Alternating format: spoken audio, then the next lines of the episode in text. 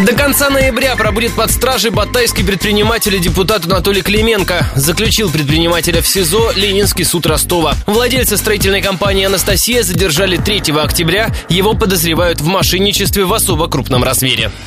Для справки. Анатолий Клименко родился в 64 году в многодетной семье на Западной Украине. В 84-м переехал в Батайск, где работал в строительстве. В 1991-м основал собственную компанию «Анастасия». За четверть века застройщик возвел в Батайске несколько жилых микрорайонов, два детских сада и начальную школу. В 2015-м Клименко был назван строителем года. Входит в Совет строителей Ростовской области. Депутат Батайской городской думы. В городе известен как филантроп, помогающий инвалидам и малообеспеченным семьям. Постоянный спонсор городских торжеств, нескольких спортивных команд и творческих коллективов.